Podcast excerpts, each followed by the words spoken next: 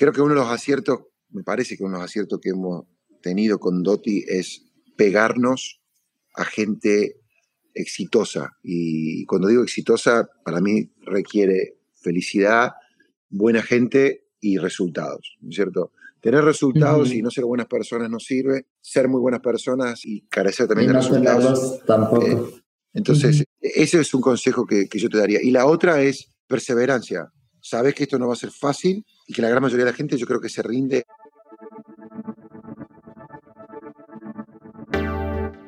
Bienvenido a Hablemos de un podcast semanal para los agentes inmobiliarios que no se quedan con las guías clásicas y buscan refrescar esta apasionante profesión con nuevas perspectivas, ideas y tendencias.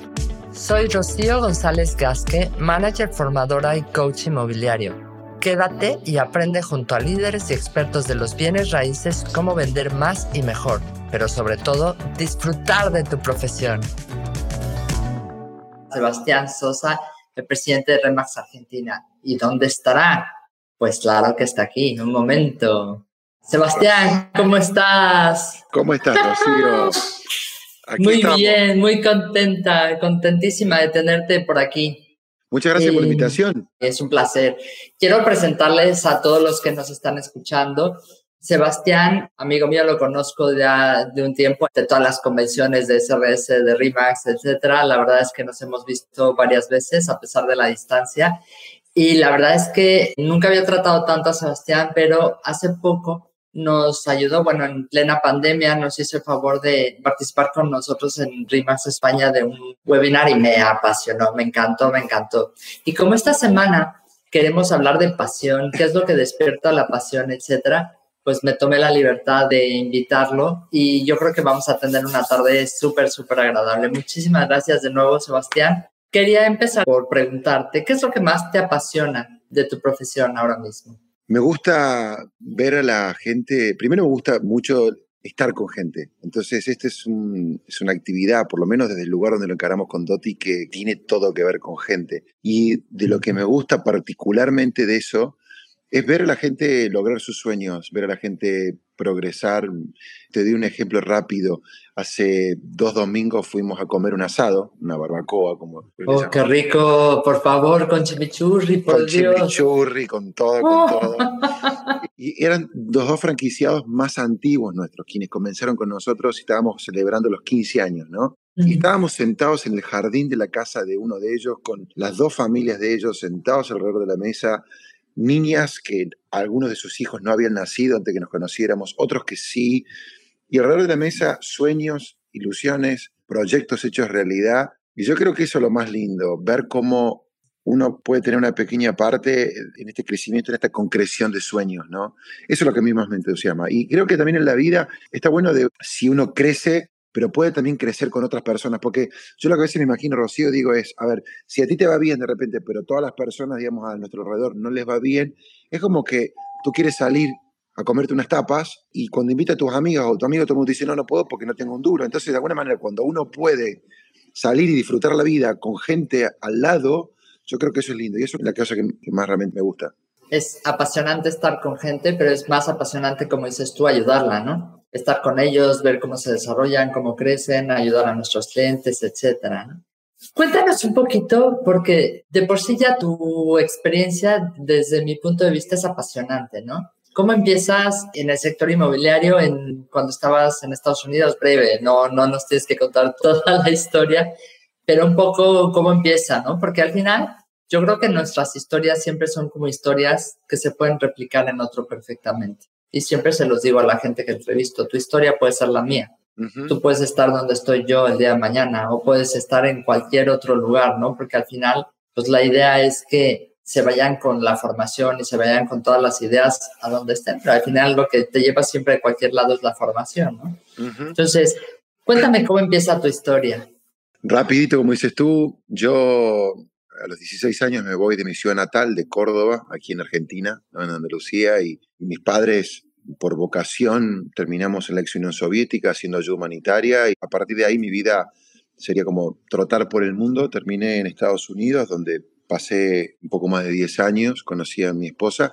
Mi sueño era volver a la Argentina como a mí me gusta esto de viajar, los idiomas, la gente, el vínculo, las relaciones, no sé, estar en contacto con gente, en mi experiencia, en mis años en el extranjero, tuve la oportunidad de conocer a algunos hijos de diplomáticos y diplomáticos. Me parecía una carrera fantástica porque yo digo, te pagan para viajar el mundo, representar a tu país, estar como que en comidas y en eventos todo el tiempo y me parecía como que re lindo, ¿no?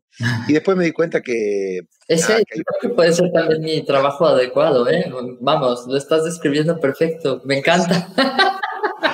Pero después, después hice una pasantía en la embajada nuestra en Estados Unidos y vi la otra cara, la, parte por ahí un poquito más burocrática, la parte... Y yo dije, yo no la voy a pasar bien acá, ¿no?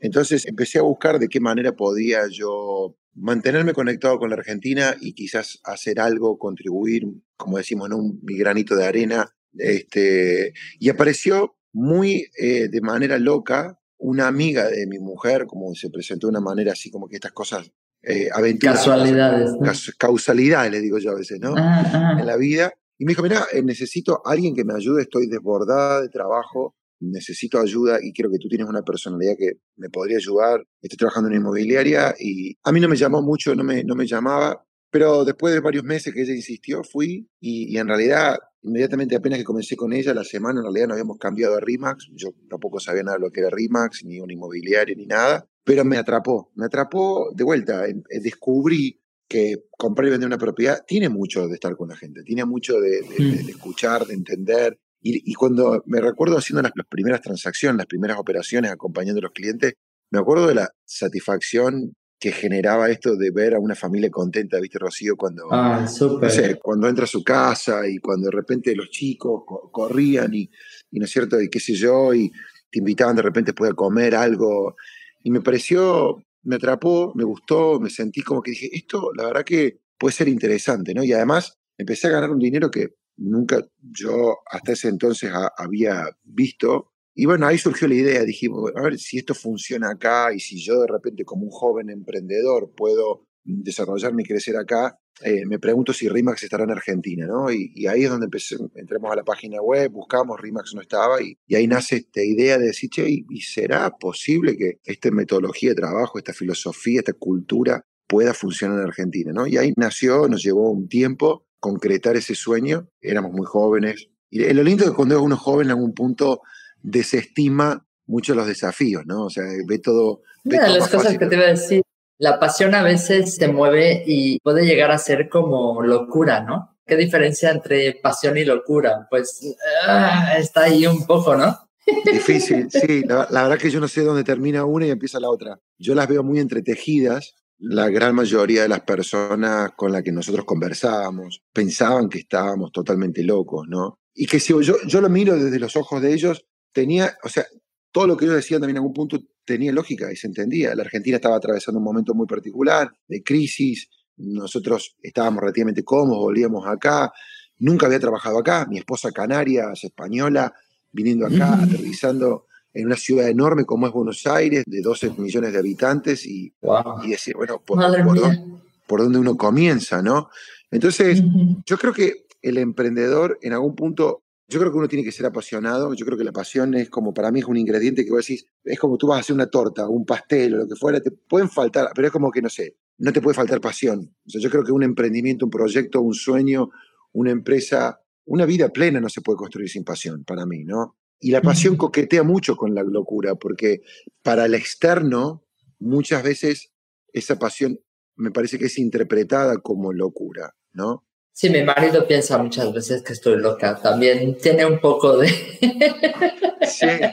Porque muchas veces la pasión te lleva a dedicarle tiempo extra a lo que estás haciendo, te lleva a evitar, pues, no sé, ese tiempo que a lo mejor podrías estar con tus amigos o haciendo cosas que te gustan a, a esto que te apasiona, ¿no? Por eso muchas veces dicen, estás loco, o estás loca, tú nunca descansas y digo, perdona, si a mí esto no me cuesta, estoy encantada haciéndolo, ¿no? Es un poco el, eso, ¿no?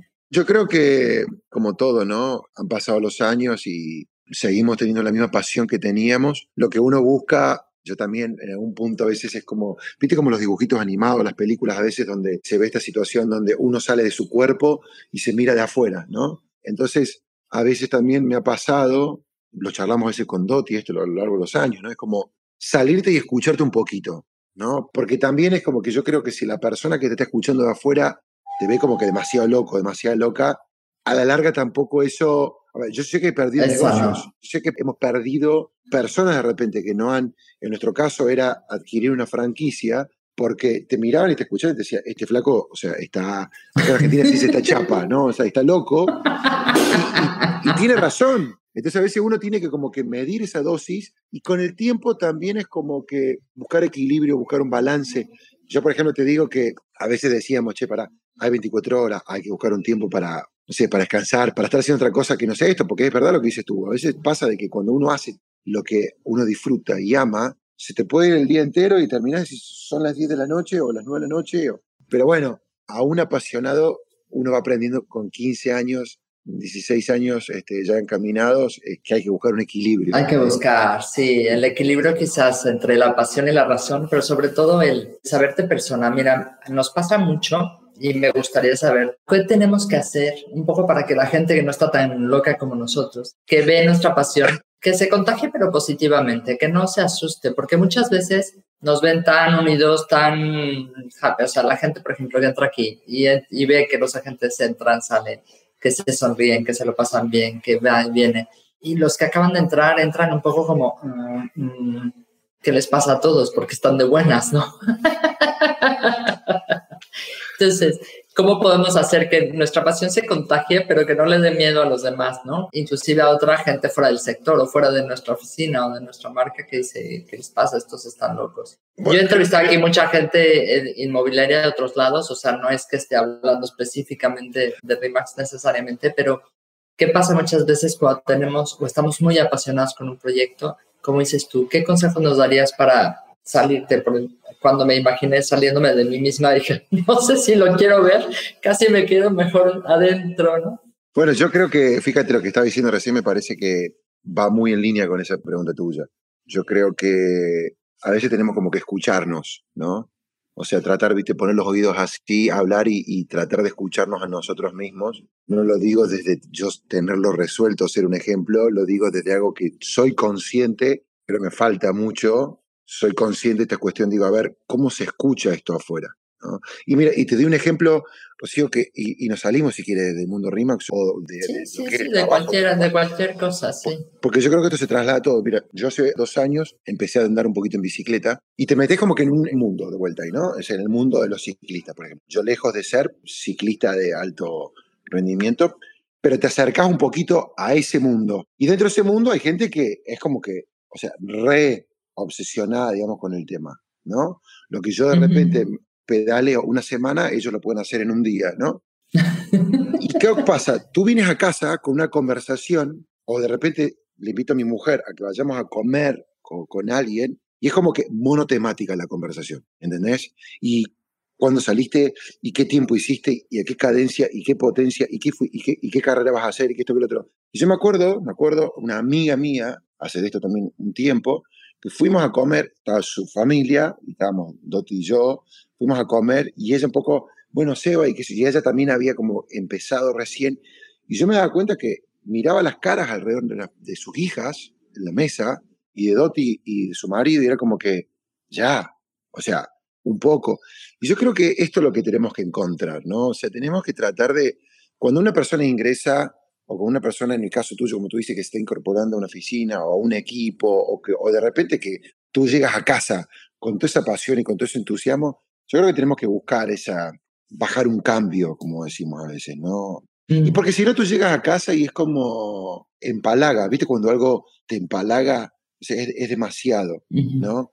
Entonces, mm. yo creo que esa sería mi, mi, cuestión. Yo creo que, de todas maneras, la pasión se contagia. O sea, definitivamente yo creo que el entusiasmo, la pasión se contagia, pero también puede empalagar, volviendo a utilizar esa palabra, si somos demasiado obsesionados, obsesivos, digamos, con, con el tema, ¿no? Entonces, yo creo que no hay que sacarle la pasión, porque para mí, yo creo que a veces la gente me pregunta, ¿y, qué? Yo digo, mira, cometimos muchos errores. Ahora, si me preguntas qué es lo que no te puede faltar, y no te puede faltar amor y pasión por lo que va a hacer, porque con Doti o sea, nos seguíamos levantando, íbamos para adelante justamente por eso, ¿no? Ahora, vuelvo a decirte, éramos muy locos y seguramente a muchas personas nos habrán visto y habrán dicho, che, me voy de acá, ¿no es cierto? sí, pero sí es verdad. Lo que dices tienes razón, o sea, buscarte, por ejemplo, últimamente he estado con, me han regalado plantas y he visto cómo están creciendo y tal, y entonces llego a mi casa y saludo a mi marido y voy corriendo a la habitación donde están mis plantas y, ay, qué felicidad, cómo están, tal. Al final es un poco también como, quizás una forma de ser, puede ser que una persona apasionada pueda sentir pasión por lo que hace, por su trabajo, por estar con sus amigos, por hacer un asado o por ver a unas plantas crecer o andar en bicicleta en un grupo de amigos? Yo creo que sí, porque una persona apasionada para mí yo creo que hay una conexión, por ejemplo, con una cuestión de felicidad, hay una cuestión con quizás hasta gratitud. Yo a veces creo que es incompatible de repente ser una persona agradecida y en algún punto no apasionada, ¿no?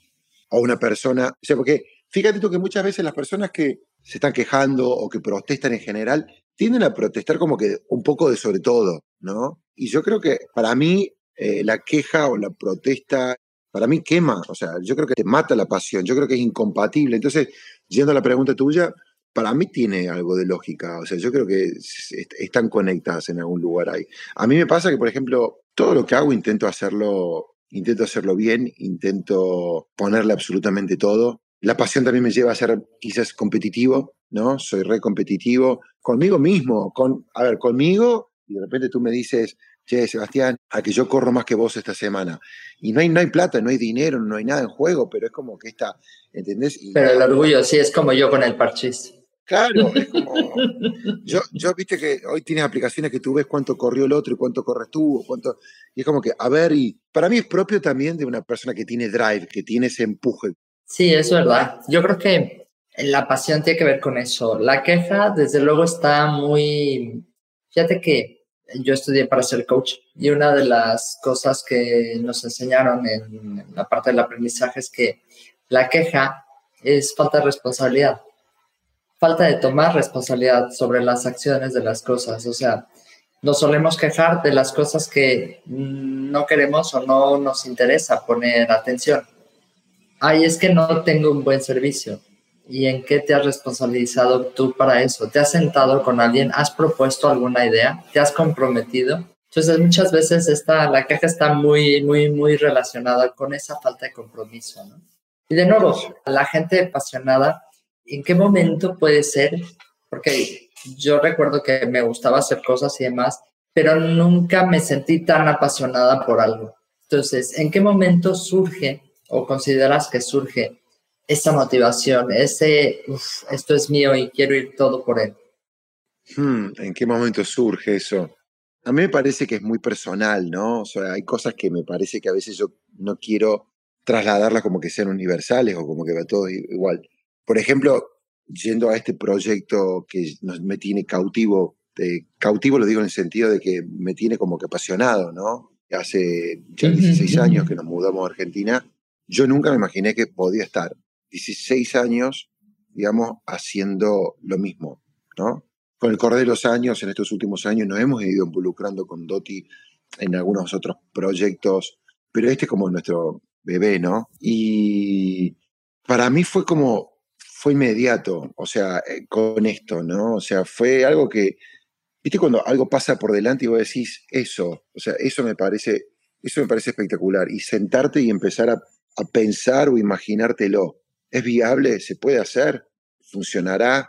Pero me atrapó. Yo a veces le digo a la gente, no todo el mundo le pasa así, entonces yo creo que de alguna manera quizás uno tiene que probar, no tener miedo a decir, a ver, eh, viste que en la educación, por ejemplo, en Estados Unidos es muy distinta a la, nuestra en Argentina o la latinoamericana y, a la tradicional, porque ahora hay escuelas de repente quizás más contemporáneas o tienen la idea norteamericana o europea, qué sé yo, pero en Argentina, por ejemplo, tú dices, bueno, yo voy a ser médico, yo voy a ser ingeniero, yo voy a ser no sé, farmacéutico o, arquitecto, y del primer día tú vas a la facultad y sabes que es lo que vas a estudiar. Y si estudiaste tres años después dijiste, no, esto no, quiero quiero ser, comienzas de vuelta. En Estados Unidos es un poco distinto porque tú tienes el college, que es la base para todo, y tú cuando llegas tú dices, bueno, ¿qué quieres hacer? Bueno, todavía no se lo voy a pensar. Bueno, vamos a hacer lo siguiente. Vamos a ir armando las materias básicas que tú necesitas, ya sea para ser biólogo, para ser médico, para ser arquitecto o para ser abogado. Y entonces tienes como dos y en función de cómo te vayas desarrollando. Claro. Y yo creo que eso en algún punto lo pienso y digo, está bueno porque, ah, fíjate vos, yo llegué, ya sabía lo que quería estudiar, ¿no? Yo llegué a estudiar. Sin embargo, lo que estudié no es lo que hago hoy, pero yo sabía que quería estudiar, como a mí me gusta. Entonces yo estudié ciencias políticas y misionología, cómo hacer misiones y viajar y ayudar. Y... Ahora, yo siempre digo, yo estudié algo que nada que ver, pero en algún punto también me sirve a lo que vos... Pero como diría Steve Jobs, ¿no? Son esos puntos que al final tienen que ver con lo que haces, ¿no? totalmente. Yo creo que eso está bueno porque, porque a veces uno necesita como diciendo, a ver, voy a probar esto y voy a probar esto. Lo que tú vayas a hacer, definitivamente, haga lo que hagas. A veces la gente dice, voy a hacer esto porque es fácil, voy a hacer esto porque me da mucho dinero. Y yo digo, mira, que fácil, está bueno, pero si es fácil lo puede hacer cualquiera y si lo puede hacer cualquiera, no es negocio. Si da mucha plata, está bueno que dé mucha plata, pero ¿sabes qué? Si no te atrapa, no hay suficiente plata en el mundo que te ayude para hacer todo eso. no. Entonces, uno tiene que... Y además se nota, ¿eh? No... Totalmente. Todos hemos sido víctimas de alguna asesora, alguna vendedora, algún vendedor que trabaja en un lugar y que en realidad no es apasionado. Entonces, en realidad lo que quiere es que te vayas rápido, que compre y que dejes de fastidiar, ¿no es cierto? Entonces, la pasión es clave, encontrar algo que te apasione. Y después, fíjate cómo dan los números y cómo todo el resto, pero yo a veces le digo a la gente es probar y fíjate, fíjate qué estás haciendo cuando vos tenés una sonrisa adentro. Eso que te hace a vos sonreír por dentro es lo que uno creo que a lo que debería dedicarse. Es verdad. Pero además, yo creo que es, muchas veces, volviendo a pensar un poco en, el, en qué momento sientes pasión por algo, quizás en este, en nuestro sector, en el sector inmobiliario, efectivamente no necesariamente sientes pasión desde el momento uno, porque primero aprendes y qué es ser agente inmobiliario, cómo vas a ayudar a tus clientes, después empiezas a ayudarlos. Y es precisamente en el día con día, en el ver que aprendes, en el ver que resuelves, y es un poco el cómo te va enganchando efectivamente esa acción diaria. En ese momento es cuando empiezas a sentir, wow, esto se me da muy bien, cuando saltas, quizás la pasión se convierte en pasión cuando los miedos los disipas. Porque cuando empiezas, todo es miedo, o sea, todos son, tengo que hablar con los clientes y tengo que llamar con los propietarios que venden ellos mismos y eso a muchos agentes, es que hay muchos agentes que no salen de ahí, o sea, que en ese momento dicen, hasta aquí llegué, no me gusta, bye, porque no son capaces de tropezar o no son capaces de vivir con esos miedos. Entonces, quizás es, esa pasión llega cuando te vas viendo capaz de, pasar esos miedos. ¿Puede ser? ¿O estoy muy loca? No, puede ser. No. Yo estaba pensando mientras que te escuchaba que cuando yo comencé a trabajar en Estados Unidos, a raíz de que esta amiga de Doti insistió, yo comencé con esta idea de decir, bueno, lo voy a hacer por un tiempo y después voy a, volver a, a, ver si yo... Yo estaba buscando por otro lado, yo quería hacer algo relacionado con mi carrera, quería hacer algo que me relacione con Argentina, quería buscar una multinacional, sino que de repente esté buscando y tenga un puesto para trasladarme a Argentina, o por lo menos que, esté allá, pero que, que, tenga algún vínculo, ¿no? Y apareció esto, y yo dije, lo voy a hacer por un tiempo. Y yo, lo que iba a hacer por un tiempo, se transformó, digamos, en 17 años más tarde estoy acá, ¿no? Tuve un año y medio allá y los 15 monedas que llevamos acá, y me atrapó, me entusiasmó, me apasionó. Entonces, yo creo que, primero, como decía anteriormente, ¿no? A veces comenzamos algo y decimos, bueno, voy a probar, porque no me, haga, me atrapa y, te termina atrapando. Pero definitivamente puede ser, puede ser porque uno cobra, puede ser que se siente cómodo, puede ser que se sienta, o sea, que disfruta, que sabe manejar esos temores, esos, esos miedos, puede ser. No encuentro, digamos, dentro, de, por ejemplo, de mi historia o de mi experiencia, nada que haga conflicto con lo que tú acabas, digamos, de, decir, ¿no? Qué chulo, la verdad es que sí, dedicarte a lo que te saca una sonrisa que dices y, apasiona. ¿no? ¿Qué consejos le darías a alguien que empieza en el sector inmobiliario? En donde sea, que esté empezando en el sector inmobiliario. Yo consejo que le daría es que habiendo ya dado por sentado de que empieza y fíjate si esto es lo que a ti te gusta y que no prolongues una agonía porque no hay dinero suficiente, digamos, como para cuando uno no es feliz, habiendo sido ese ya uno. Y lo vemos todo el tiempo, ¿no? El siguiente consejo que le daría es rodeate, acércate. Yo soy una persona como que de repente, no sé, entro a una sala, a un espacio, a una oficina, a un equipo y como que escaneo, ¿no? Escaneo a, a las personas, busco su grado de felicidad, su capacidad también, digamos, que su discurso de repente esté conectados con su, con su accionar, que sean felices en lo que hagan y que le vaya bien, que le vaya bien, que tengan resultados. Y mi consejo sería, una vez que vos identifiques a esa persona en el lugar donde va ingresado, acércate y sé como un Rottweiler, viste, que, que agarra el tobillo y no lo suelta.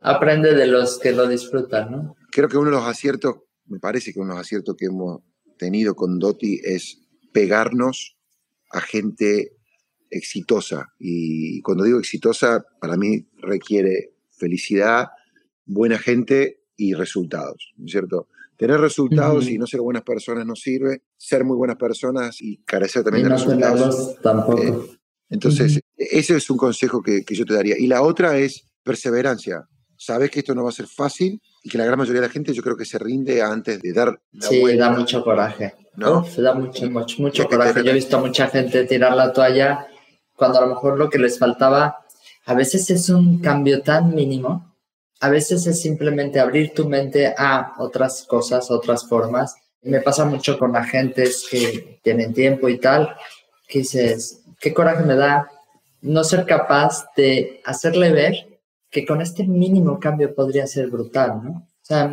que a veces son mínimos. Y bueno, este es parte del show también, parte de lo que hacemos. Mira, me pregunta Maripaz, eh, que nos está escuchando, Maripaz de Madrid, y dice, ¿y qué consejo le darías a una persona que lleva más de 21 años? ¿Cómo mantenerse apasionado? Yo creo que no estoy tan lejos de ahí, ¿no? De los 20 años, parece una locura.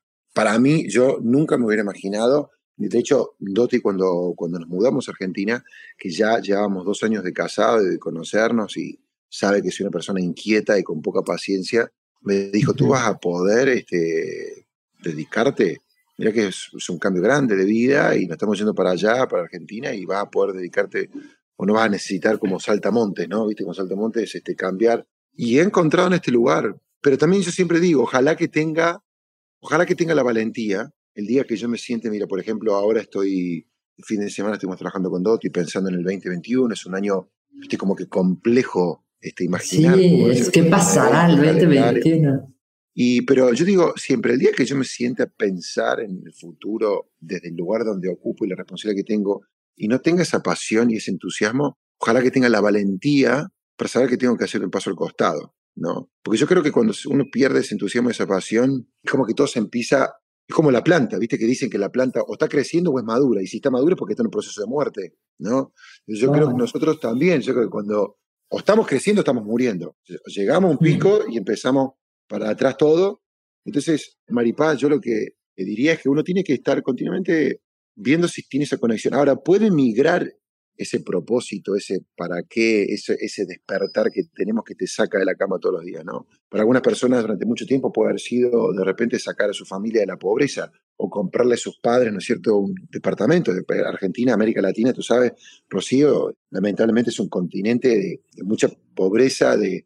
Mucha pobreza. Y hay mucha gente que, que, digamos, que yo conozco emprendedores, emprendedores dentro de nuestra red, RIMAX y afuera, que realmente se levantan todos los días pensando en cómo proveer un futuro mejor para sus hijos, o cómo llevar a su familia de vacaciones a Europa o a Disney, lo que fuera, y eso nos levanta la mañana. El tema es, ok, fantástico, ya lo llevé a Europa, ya fui a Disney y compré un departamento. O sea, ¿ahora qué hago? ¿no? Y yo creo que, vuelvo a decirte, soy competitivo, quiero crecer, quiero que nuestra marca llegue a todos los rincones, todavía nos falta donde crecer mucho en Argentina, pero a mí lo que me despierta, porque antes, antes teníamos que pagar las cuentas, Hoy de repente ya, ya pagás las cuentas y te queda para de repente darte un gusto o dos o tres.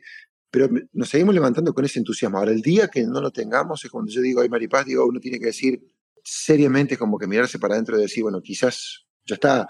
Eh, también hay otra cosa, ¿no? Yo creo que es importante trabajar de manera inteligente. Es decir, cuando nosotros comenzamos, Argentina es un país grande. Tú sabes, o sea, tenemos la misma población que España, pero es un país que creo que es tres o cuatro veces más grande, ¿no es cierto?, que, que España o más, no, no recuerdo, y yo he viajado en, autobús a la Patagonia porque no teníamos de repente los recursos. Entonces yo siempre digo es, yo sigo teniendo la misma pasión. Ahora, también quiero, gracias a Dios, disfrutar de repente que un poco la empresa creció el proyecto para que no tenga que ir a hacer más en autobús y poderme en avión, ¿entendés? O irme en un auto más cómodo a visitar la oficina. Antes íbamos a pie, a burro, bicicleta, como fuera. yo creo que también, Maripaz, yo quiero creer que si uno va creciendo y prosperando y tomando buenas decisiones, uno puede seguir con la misma pasión, pero al mismo tiempo hacer las cosas de una manera un poco más. A veces trabajábamos 15 horas por día, bueno, ahora es como esto también de cuidarnos, de cuidar el cuerpo. Creo también, y lo último que te digo, para avanzar otra pregunta, Rocío, es que creo que también cuando uno comienza, la propia pasión, las ganas, la garra, como le llamamos nosotros en, en nuestro equipo de rugby argentino, los Pumas, y yo siempre digo es, la garra está bien cuando uno comienza y cuando uno tiene 25 años. Ahora, cuando tú tienes 60 años, 50 años, y en el caso tuyo, el caso nuestro, que de repente uno viene trabajando 12, 14 horas por día, el cuerpo lo siente. Entonces, ya, está, Yo por eso ahora a las 8.40 de la noche tengo mi clase de pilates y no me la pierdo por nada. Bien, pero bueno. que cuidarse. Ahora, está bueno sostener esa pasión. Yo digo pasión. Pero al mismo tiempo digo es, yo creo que a medida que uno va creciendo, deberíamos, Maripaz, deberíamos ir como que los, partidos del comienzo para mí se ganaban a pura pasión y pura garra. Y a medida que vamos creciendo, me parece que como emprendedores... Más estrategia. Eh, yo creo que tenemos que meterle cabeza. Pasión, pero con mm. estrategia. ¿Me explico? Iván Santa Cruz dice, Rocío, si puedes trasladar esta pregunta para Sebas. Los bienes raíces es un negocio de personas que nos desgasta y nos envuelve. ¿Qué haces para reinventarte, para seguir, para innovar, para liderar? Mucha lectura. Estoy acá estaba leyendo Tu mejor año y yo creo que mucha lectura, rodearte de personas que te alimenten, que realmente que te ayuden a crecer. Para mí, el crecimiento económico acompaña, no siempre, no todos los casos, pero yo creo que es mucho más fácil prosperar económicamente si uno también crece como persona, como emprendedor, como emprendedor, como agente inmobiliario, como empresaria. Yo creo que Vivimos en un país, por ejemplo, acá donde hay mucha inseguridad, ¿no? Y lamentablemente a veces escucha el caso de alguien que, no sé, bueno, esto pasa en todas las ciudades, hace, me acuerdo hace unos años, a, Dinamarca, un país, ¿no es cierto?, este, con tanta seguridad, y no, nos robaron adentro del hotel, desayunando, nos levantamos a, a servirnos, era un buffet de servicio, volvimos y Doti le habían robado su cartera con nuestros pasaportes. O sea, estas cosas pasan en el mundo, increíble. En Dinamarca. En Dinamarca, donde diría, o sea, bueno, aquí ocurre esto. ¿Por qué te digo esto? Porque yo creo que, yo siempre digo este ejemplo, que te roben es una situación fea. Ahora, me pueden robar un reloj, me pueden robar una billetera, pero nadie te puede decir, arriba las manos, te quiero robar tu desarrollo personal, te quiero robar tu crecimiento personal. Dame la esencia de lo que vos sos, ¿no? Entonces yo creo que lo que uno puede crecer como persona, a nivel espiritual, a nivel personal, a nivel, creo que amistades, termina impactando para mí en lo, externo, en lo, profesional. Entonces, a la pregunta, yo diría leer, hoy se pueden escuchar podcasts. Aprender, ¿no? ¿Sabes que también las charlas TED? Las charlas, son charlas muy pequeñas, pero llenas de información y crecimiento brutal.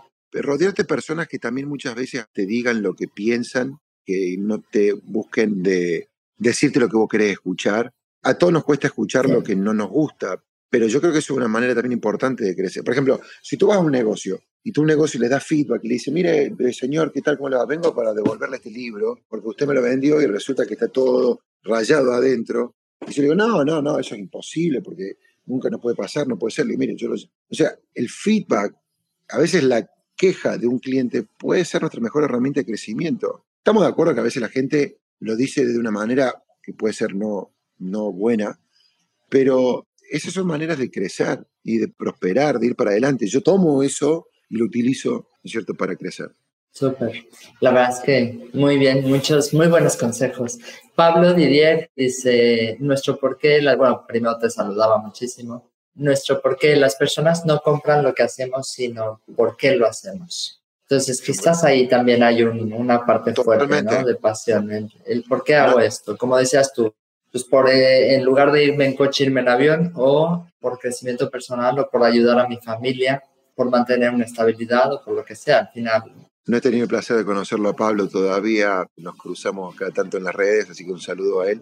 Coincido plenamente, ¿no? O sea, hay un libro muy bueno también de Simón Sinek, que creo que por ahí le está haciendo referencia y a mí lo que me pasó con la lectura, por ejemplo, de las cosas que yo me cuenta con la lectura, es que a mí me ayudó de repente a validar, y te hablo de esto de hace quizás ocho años, ocho años, yo empecé a leer más, y cuando yo empecé a leer, nosotros todavía no teníamos muy buenos resultados para mostrar, estábamos recién como que saliendo de, del fondo del océano, y yo me acuerdo que lo que me pasó a mí, yo leo autores como, no sé, Ken Blanchard, John Maxwell, bueno, Simón Cine, como recién lo decía. Este, Simón Cine, que es una pasada, el del coronel come al último, puede ser impresionante. come al último, sí, sí, sí, sí. Y yo lo que me empecé a dar cuenta, Rocío, era que de alguna manera lo que yo leía de autores conocidos, famosos, gente que de alguna manera validaban lo que yo muy tímidamente creía. Y nos empezaba a dar pequeños resultados esta cuestión de que cuando vos te sentás con una persona y en vez de repente de decir, oh, mire, cómpreme a mí porque soy el número uno, o cómpreme a mí porque yo vendí tantas casas, o hice tantas cosas, o gané tal premio. Y es como que cuando te moves de ese lugar y en realidad empezás a preguntarle a otra persona lo que está buscando. Porque realmente necesita usted comprar. y también un poco te contás tu historia o de repente dónde vos podés ayudarle. Decir, mire, yo me acuerdo que en Estados Unidos empecé a ver esto también como agente inmobiliario. Yo cuando comencé, por estas causalidades, por estos accidentes de la vida, yo entré con Laura, la amiga de mujer, a una oficina RIMAX que era la número uno, era todos, viste, era como el Barça, viste, ¿no es cierto?, de, de real estate ahí, y me di cuenta cuando entré al vestuario, me di cuenta cuando entré al vestuario, mira, chiste es Iniesta, ¿no es cierto? ¿Entendés? Y este es Messi, ¿entendés? Y, es como que te da mucho apuro, te da mucho calor. Hasta que vos te das cuenta que decís, a ver, yo voy buscando mi propio camino y vos encontrás, como te digo yo, esto de que me di cuenta que digo, a ver, yo no seré el mejor, pero amo lo que hago, voy a buscar al cliente, voy a cuidar al cliente, voy a poner toda parte mía, nunca voy a mentir, nunca lo voy a engañar. Y eso me empezó a dar resultado empezó a dar resultado. Y con muy poco tiempo em, empecé realmente a, a, ver resultados que me sorprendieron, enfocándome, como dice Pablo, un poco en, en lo que uno hace y en tratar de vender eso. O sea, ¿para qué hago lo que hago? ¿Qué es lo que hago y para quién lo hago? En vez tanto, viste, yo siempre he estado un poquito en contra y es muy personal, no juzgo a mí. Yo nunca fui de los que de repente pone en el pie de Mel toda la foto, todos los premios no lo juzgo, no lo critico. A mí me ha costado porque digo, a mi cliente no le interesa cuánta plata yo gané la semana pasada o cuántos premios yo me llevé. Yo creo que al cliente le importa es, te llamé por teléfono y no me respondiste, ¿entendés? O, che, Sebastián, si te llamo a vos que te veo que te va súper bien, vas a tener tiempo para mí porque mi propiedad no es tan cara, ¿se entiende? Claro, claro. Al final no perder esa, la tierra, ¿no? Y pensar que los clientes nos necesitan para resolver problemas o para encontrar sueños. Entonces, dejar de pensar un poco nosotros mismos para realmente tener el espacio mental y entender qué es lo que realmente ellos necesitan. Exactamente. Estamos llegando al fin, nos quedan unos cuantos minutos. Por ahí me preguntan del mercado que si puedes con 60 mil dólares comprarte un apartamento con piscina y demás en Buenos Aires. Yo creo que está muy desfasado ese precio, pero bueno, Patri es una compañera nuestra. No sé si se puede comprar un apartamento con 60 mil dólares en Buenos Aires, ni idea, no sé. En Buenos Aires lo veo difícil, pero en otras partes de Argentina sí. Buenos Aires lo veo difícil por ese dinero. Sí, dice, ¿cómo es Sebastián sacar adelante, ser exitoso y liderar en un contexto tan agresivo hacia el progreso, tan corporativizado como el nuestro en Argentina? Chico, en la vida hay que aprender que va a haber gente que te quiera y gente que no, y gente que esté de acuerdo contigo y gente que no. O sea, yo realmente la idea de estas entrevistas es un poco porque considero que hay gente como Sebastián súper interesante y que todos quisiéramos tener un ratito para preguntarle cosas y dentro de eso también aprender, ¿no? Que yo creo que es como una especie de generosidad que nos está regalando una hora de su tiempo y es aprovecharlo, ¿no? Gracias, Rocío. Y, y Pablo, a Pablo le quiero mandar un saludo nuevamente y Permiso un segundito, Rocío. Argentina, y yo no sé si por ahí el mundo está viviendo, aquí en Argentina, en América Latina, a veces hay un poco de... Yo creo que Pablo, nosotros tenemos que también, eh, yo no te conozco a ti personalmente, pero te sigo y veo, me parece que eso es una inspiración para el sector. Y yo creo que lo que necesitamos es mostrar de que hay ejemplos. A ver, no todo el mundo, yo creo que la gente, mucha de la gente que dice esas cosas no me conoce. Así como de repente alguien que hable mal de ti, ese que no te conozca, para mí no tiene autoridad. El tema es qué es lo que piensa la gente que nos conoce, y después es, con todo lo que hagamos, es buscar de, revertir esos prejuicios, porque lamentablemente vivimos en una sociedad, Rocío, hoy por lo menos está pasando mucho acá en Argentina y en otras partes, donde a veces predomina la envidia o el prejuicio o un sesgo. O el miedo, el miedo al, que está creciendo. Puede ser, eh, tenemos que romper, mira, yo estoy grabando un podcast, que si quiere aprovecho lo menciono, el podcast que... sí, por favor lo vamos a sacar la semana que viene. Y un poco tiene que ver con esto, Pablo, que estás diciendo tú. Estoy terminando ahí de limpiar, va a ser un poquito picante o controversial, pero habla de esto de que hay una mirada negativa hacia el empresario.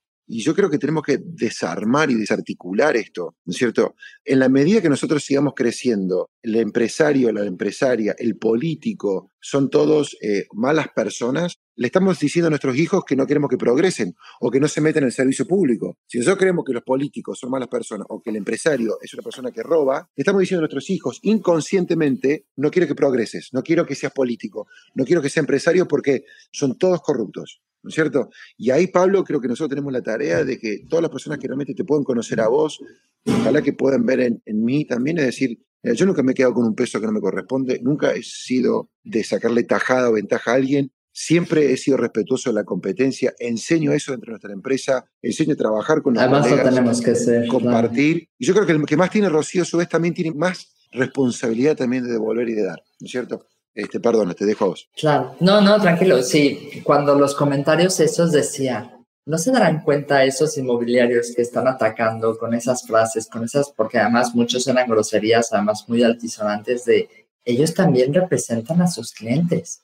¿Qué puede pensar un cliente de ese inmobiliario que agrede a otro porque sí? Eh, cuidado, ¿no? Pero bueno, realmente es, es su problema y su vida. Me preguntan, importantísimo antes de que te vayas, porque estamos aquí todos súper enganchados a la conversación, me pregunta Alma Duarte, por favor, comparte el nombre de tu podcast o cómo lo podemos seguir. ¿Cómo te podemos seguir? Emprende con propósito, le pusimos, eh, está en todas las plataformas y lo trabajamos mucho, lo difundimos por Instagram, y Instagram es Seba Sosa Emprende.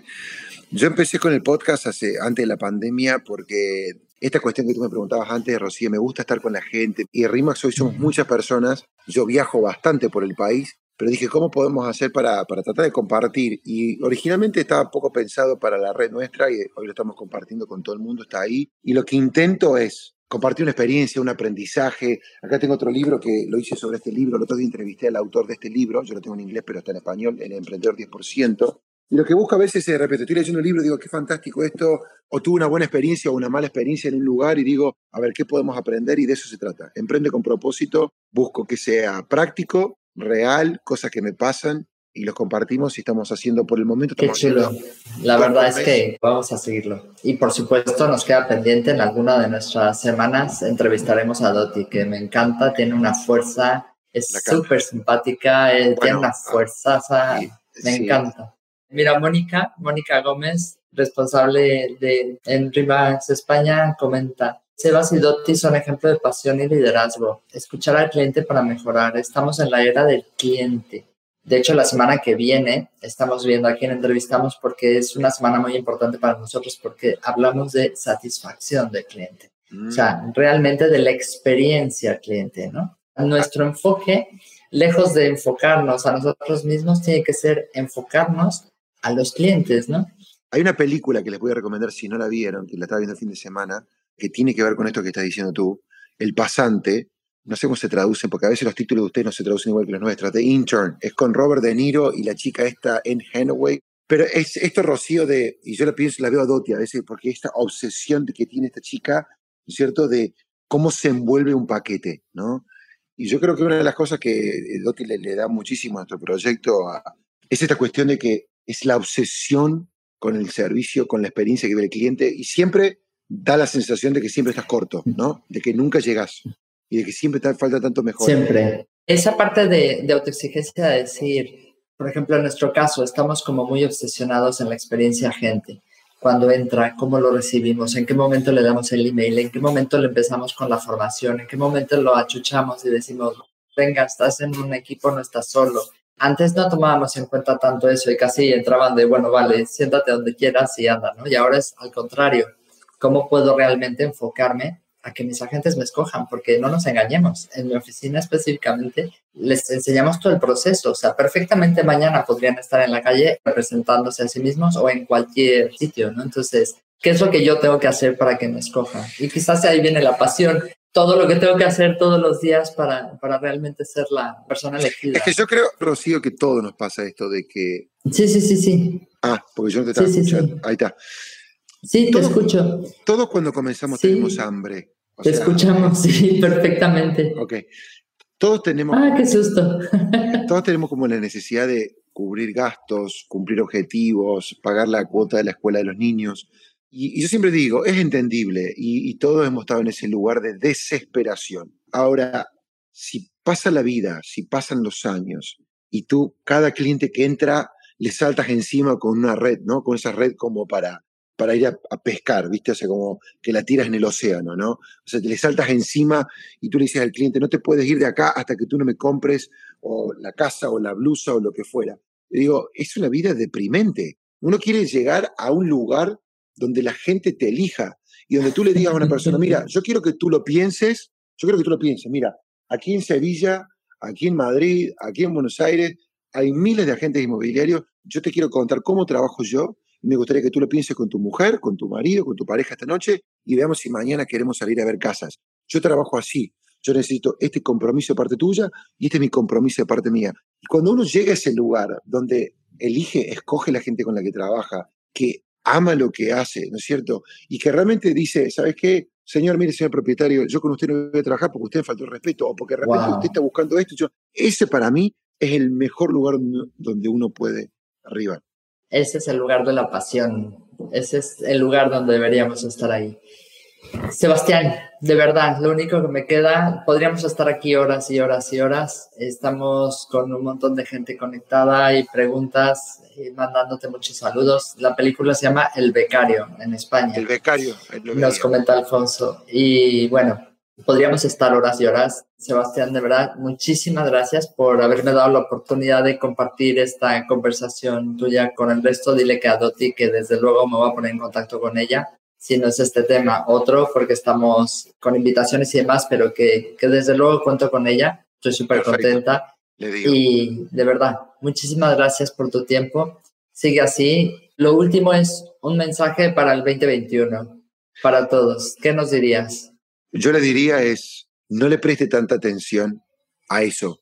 Ocúpense de las cosas que podemos controlar nosotros. Yo creo que hay muchas variables en este momento que no controlamos. Yo estoy trabajando para tener un gran 2021 y me estoy enfocando en las cosas que yo puedo controlar, ¿cierto? El tiempo que le voy a dedicar, las decisiones, cómo sostener, digamos, mi compromiso para la gente con la que trabajo, hacer que nuestra empresa esté un paso adelante.